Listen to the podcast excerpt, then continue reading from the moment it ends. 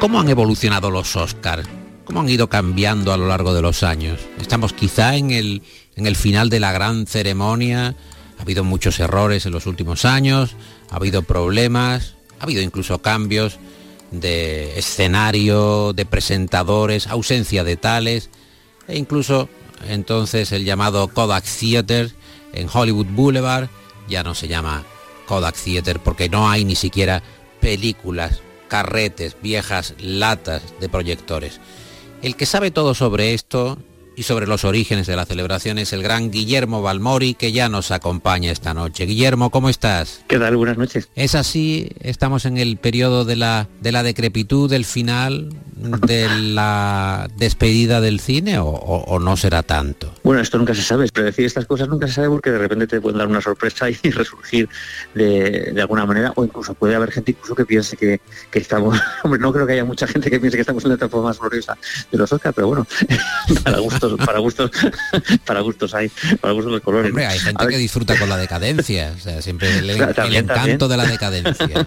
también, hombre, yo, creo que es un periodo de transición, eso, eso es fijo, ¿no? No, sé si el, hecho de que sea al final no lo sabemos todavía, ojalá no, ¿eh? pero, pero lo que está claro es que es un periodo de transición, pero no solamente en los Oscars, yo creo que en, el cine en general, en la sociedad en general, o sea, ya sería un, poco todo más global y toda esa globalidad en diferentes escalas va afectando, yo creo que más bien por desgracia, a la ceremonia de, los Oscars. ¿no?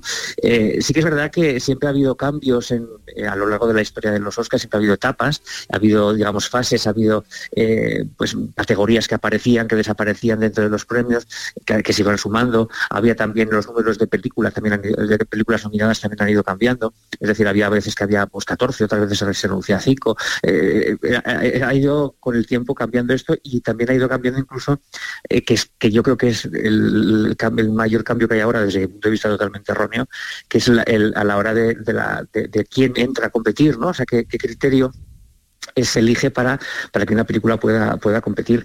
En el año 49, creo que fue el primero, eh, ganó Hamlet, la película de Laurence Olivier, que era una película británica, no era una película eh, estadounidense, Y eso ya empezó a crear problemas. Hubo gente que no, que no lo consideró adecuado. Yo entre ellos no lo considero, no considero que sea adecuado, porque los Oscars de Hollywood son los Oscars de Hollywood, de la Academia de Hollywood. Sí, sí, de la industria americana. Está claro, es, decir, a, todo el mundo nos extrañaría un montón que de repente dijeran que el mejor que el Goya, la mejor película es para Titanic. Eso sería, inconcebible, ¿no? o que, o que el, eso que el Goya a la, mejor actriz eh, pues lo lleva eh, Meryl Streep. Es que eso no. Sí, pero fíjate que en los Goya ha habido ya el reconocimiento de un Goya internacional para eh, tratar de eh, patrimonializar o por lo menos compartir en cierta medida el brillo de una estrella. Eh, este Efectivamente, este claro. El, brillo de Kate Blanchett, ¿no? Para que eh, ese tono internacional también globalizado, podemos decir, acabe llegando a los, a los Goya. Tú publicaste hace no demasiado tiempo, se ha convertido en un libro de referencia, la enciclopedia de los Oscars, que está en Notorious, en el catálogo de vuestra editorial. Eh, ¿Cómo han evolucionado los Oscars? ¿Cómo, cómo, cómo han ido cambiando? ¿Cómo, ¿Cómo empezaron también esos premios de la industria? Bueno, empezaron siendo, pues eso, los instituyó Luis B. Meyer, que fue el que, el, el, digamos, el que más lo apoyó. El patrón de la Metro. El, patrón de la Metro Golden Mayer, y, decían que era el hombre más poderoso de, Hollywood, aunque a él le controlaban los magnates de Nueva York, ¿eh? tampoco al final era, era un empleado de ellos. tenía un, carácter tiránico, que era capaz de, de someter a las estrellas de hacer cláusulas verdaderamente abusivas, que, incluso eh, vigilaba, controlaba sus vidas privadas hasta el límite de, alejarlas de, la, de la exposición pública, claro.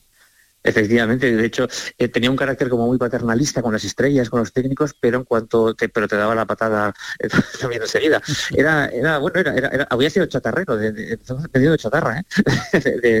de, muy jovencito, que que, que hasta, hasta donde llegó. Bueno, pues él quería potenciar la, industria, quería potenciar los, digamos, la.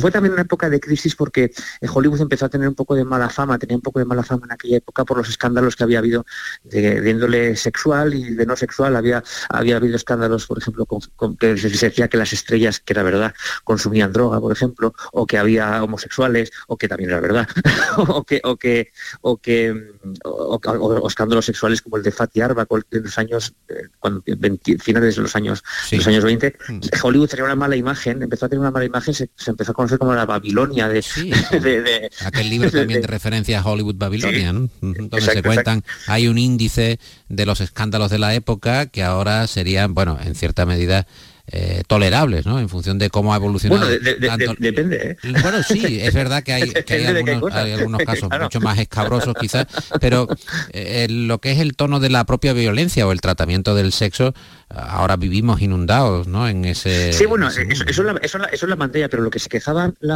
el, escándalo no estaba en lo que se mostraba en la pantalla, estaba en lo que pasaba detrás en Hollywood, la, vida real de los actores. Eh, Mabel Norman, por ejemplo, era drogadicta, la, gente se empezaba a enterar de estas cosas, de la vida privada. Y para hacer esa campaña, dentro de unas acciones para limpiar un poquito toda esta imagen, se crearon estos premios de la Academia para, digamos, pues que fueran eh, glamurosos y que mostrasen la, la cara amable ¿no? de Hollywood ante el mundo y fue una de las medidas que se tomó este, hacer estos, estos premios Oscar. Eh, fueron evolucionando, empezaron en el cine mudo, eh, estuvieron dos, dos, años con cine mudo, así ya empezó el hablado y, bueno, y, fueron evolucionando con, pues, con todas las eh, técnicas y demás. al principio, por ejemplo, no había muy pocas categorías, no se premiaban, por ejemplo, los los años no se premiaron ni siquiera los actores secundarios, solo había película, director, actor, actriz, y alguno más, pero no a los actores secundarios. no había ni siquiera el sentido de la sorpresa que es lo que le da eh, el morbo, porque se anunciaban, eh, los premiados ya se sabían antes de la ceremonia que eran premiados, con lo cual eh, la incógnita o la interrogante o esa capacidad de, excitación, de, sorpresa. de sorpresa que tienen los premios, pues se disipaba, claro. Efectivamente. Luego se empezó a hacer, se empezó a hacer como una cena, había una cena, una cena de gala, en la cual se entregaban las, no era como hoy, que es, el auditorio y salen de, los butacas, ¿no? Los, premiados. Eh, ayer era una, cena y en esa cena de gala pues se hacía, pues eh, salían, ya se sabía, como tú dices, los, los, premiados y, salían a recogerlo ya, ya sabiéndolo. Cuando llegó la Segunda Guerra Mundial, eh, bueno, Beth Davis, que fue la única presidenta mujer que tuvo que tuvo la academia duró meses, nada más, porque ella había, ella quiso quitar esa cena de gala porque decía que en, los, tiempos de la, Segunda Guerra Mundial eh, esa ostentación no se veía bien por el público y que era incluso indecente, ¿no? Entonces ella quiso quitar la cena, quiso que fuera pues como es hoy en día, ¿no? Sin cena, y quiso también una, cosa importante que es que quiso quitar a los extras, que los extras tenían voto, eh, votaban las películas que ellos, que ellos consideraban y, su, voto era igual de válido que los de otros, eh, pues que el gremio de directores o gremio de actores, y ella decía que era gente que no, según su categoría, según su punto de vista, no tenían, eh, eh, digamos, la, eh, el criterio suficiente para saber valorar lo que era, porque había muchos que decía, ella, era verdad, que ni siquiera sabían hablar inglés, la mayor parte, o mucha parte de ellos. Mm. Entonces, que no, tenían esa, capacidad. Esto se le criticó mucho, ella rechazó, como dijo, que si no se tomaban esas medidas, ella pues se iba de, se dimitía, de su, cargo, dimitió, y a los dos años el, que vino en sustitución hizo justo lo que ella había, había, lo que había, Efectivamente. Eh, ¿Cuáles han sido los discursos eh, quizás más, más llamativos? Yo estoy pensando eh, que Notorious ha publicado este año el, libro conmemorativo del 50 aniversario del Padrino, que ha vuelto a la...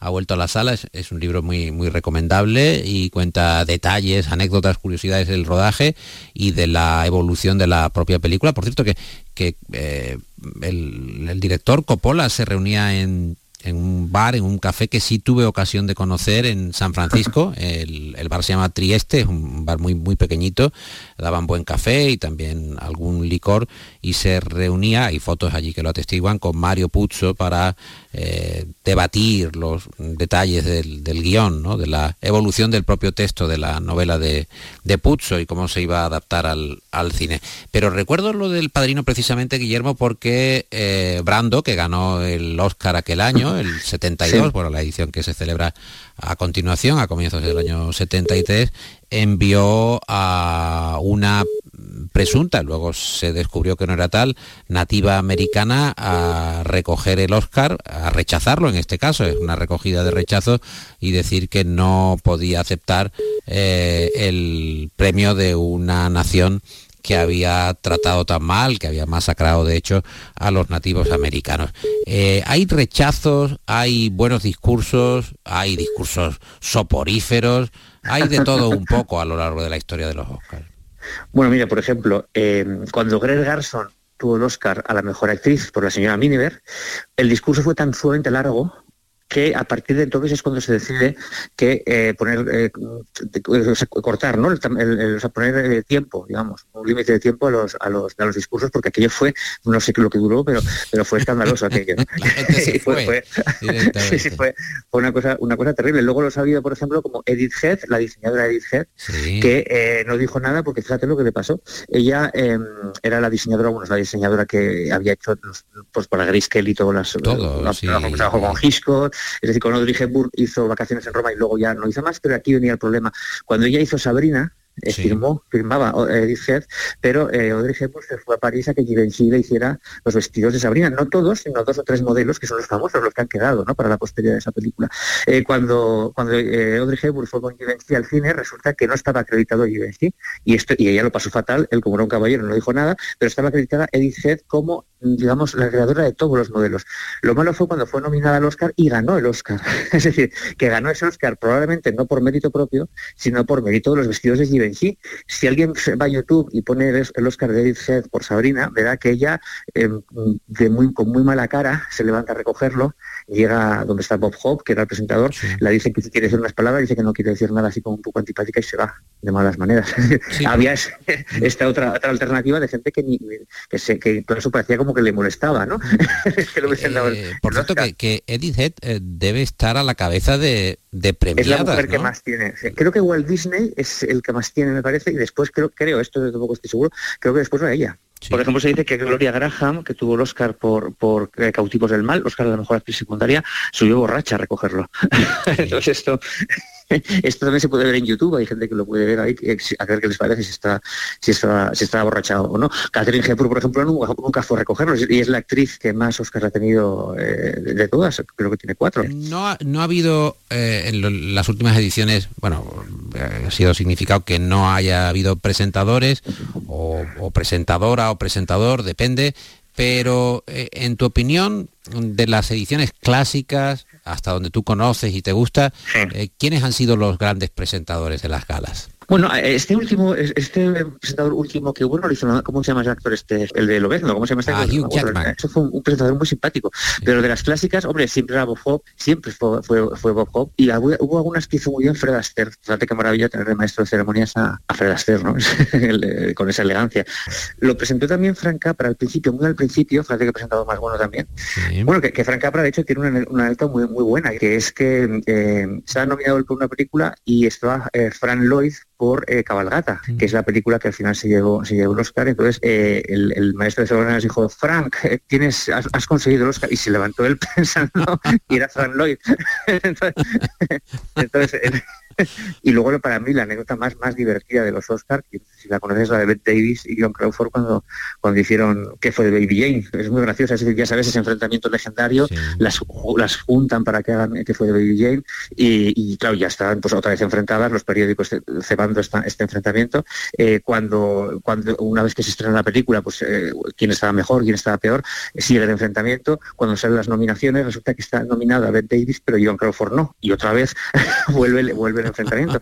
¿Qué es lo que hizo John Crawford para no quedarse, eh, para al final tener el Oscar ella?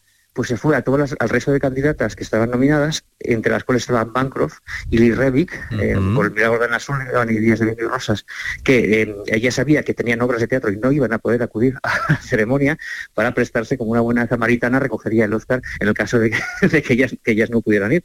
Todo el mundo daba por sentado que Beth Davis iba a ganar. La propia Beth Davis pensaba que iba a ganar. Y entonces no era como ahora que salen de las butacas, ni siquiera había cena. Se ponían todas detrás del telón, por así decirlo, todos los eh, candidatos, y cuando eh, decían el ganador salía de detrás el correspondiente.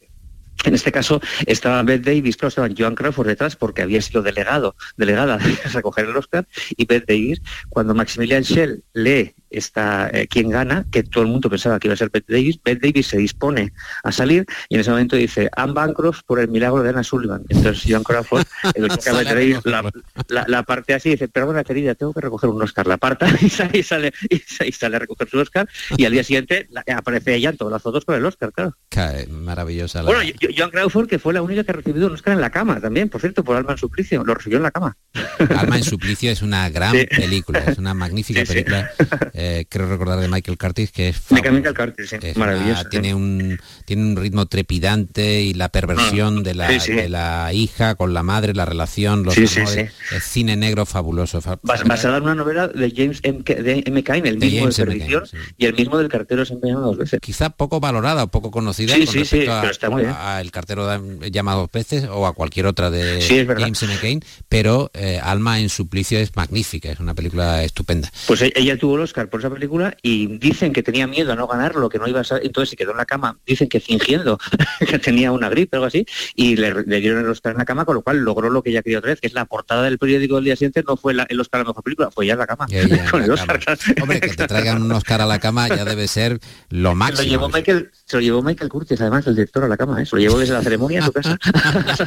Está muy bien. Bueno, hay otros Frank, evidentemente, pero eh, el único Guillermo es Guillermo Balmori, el editor de Notorious, que tiene un catálogo de conocimiento y de ediciones, obviamente, porque sus libros están ahí en las librerías, son muy apetecibles. Hablamos del Padrino, hablamos de los Oscars y hablamos de la colección. Está a golpe de clic en la página web para consultar eh, toda la eh, lista de publicaciones de, de, Notorios. Guillermo, muchas gracias por hablarnos de los Oscar, ahora que estamos ya en vísperas y que vamos a conocer cómo han ido los eh, reconocimientos de la Academia de Hollywood este año, que va avanzando el cine desde que empezó hasta estos tiempos ya que son bien diferentes a sus comienzos. Guillermo, muchas gracias, y que pases, que pases buena noche.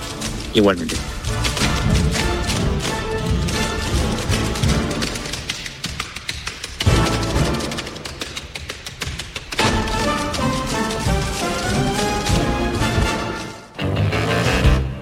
El fresco abre caminos nuevos bajo las estrellas.